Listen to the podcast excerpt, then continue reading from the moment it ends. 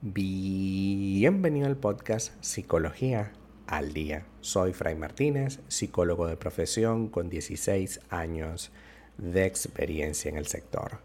Como pudiste ver en el título de este episodio, hoy vamos a hablar un poco acerca de mi pareja me aleja cada vez más de mis amigos.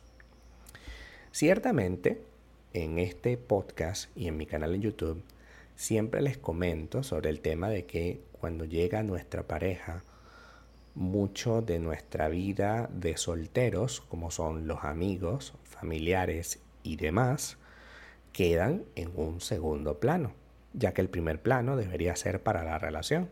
Eso es el deber ser. Sin embargo, es una decisión que tengo que tomar yo, basada en un criterio que puedo negociar, en una negociación que puedo hacer basada en algo que me sienta cómodo. Distinto es cuando llega mi pareja a mi vida y entonces comienza a imponer, no a negociar, una serie específica de condiciones. Comienza a decirme que mis amigos y familiares son tóxicos, son perjudiciales para mí. Y lejos de ayudarme a identificarlo, simplemente debo creerle porque esa persona quiere lo mejor para mí. Y lejos de buscar una salida, la única salida que esta persona ofrece es alejarte de ellos. Tu amigo no te conviene, aléjate de ellos. Si continúas con tus familiares saliendo todos los fines de semana, ya no tendría sentido nuestra relación. Cuando una persona intenta alejarte de tus amigos, es por una razón específica.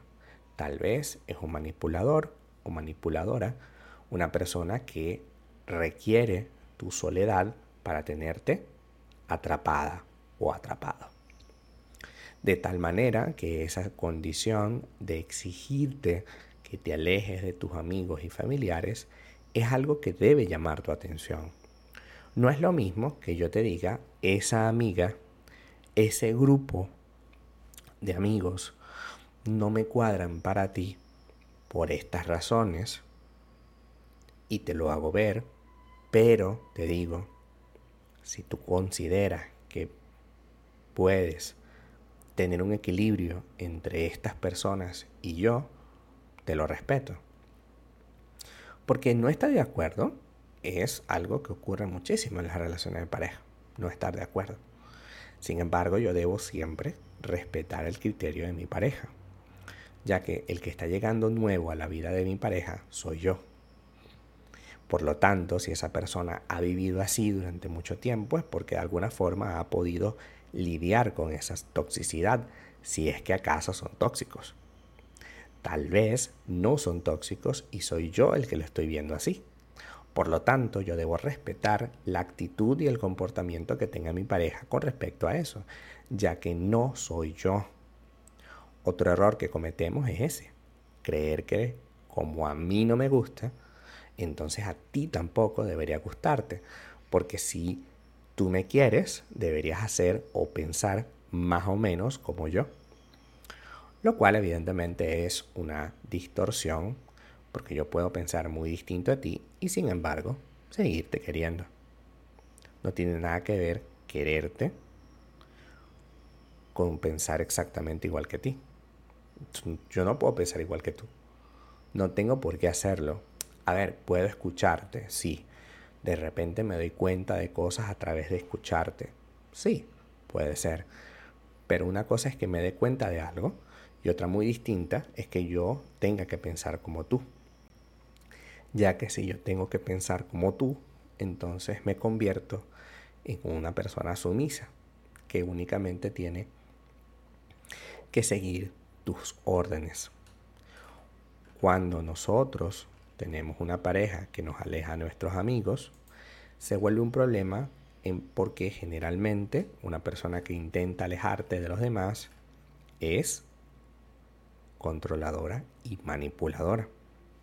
Como te expliqué, es importante que tenga respeto esa persona por nuestra vida pasada, nuestra vida sin él o sin ella.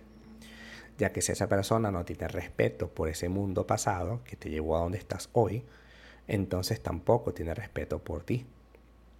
No estoy diciendo que vas a hacer exactamente las mismas actividades que hacías cuando eras soltera o soltero, ya que eso es imposible. Estamos en una relación nueva. Sin embargo, tampoco es cierto que yo debo quedarme solo y esperando a mi pareja todos los días, ya que ese quedarme solo y esperando a mi pareja todos los días hace que yo dependa de esa persona y depender de alguien no es amoroso. Entendiendo entonces que el respeto es fundamental. Yo puede que no esté de acuerdo con el tipo de amigos o familiares que tienes o la dinámica que tienen ustedes, pero yo tengo que respetarlo. También tengo que reservar un tiempo para esos amigos y familiares. No permitir, porque eso también puede pasar, que los amigos interfieran en la relación. Hay amigos que hacen lo mismo que tu pareja cuestionan a tu pareja por cómo es e intentan poner las cosas en blanco y negro, cuando entre medio del blanco y negro hay muchos grises. Sí es cierto que tu pareja puede ser callada, por ejemplo, y eso se puede interpretar como una persona mm, reservada o distante, pero eso no quiere decir que como es distante con tus amigos y tus amigos lo ven, entonces digan, deberías dejarlo porque deberías buscar a alguien que no sea tan distante. Al final, ellos deben respetar que tú eliges lo que te dé la gana a ti. Al final eres tú quien convives con esa persona.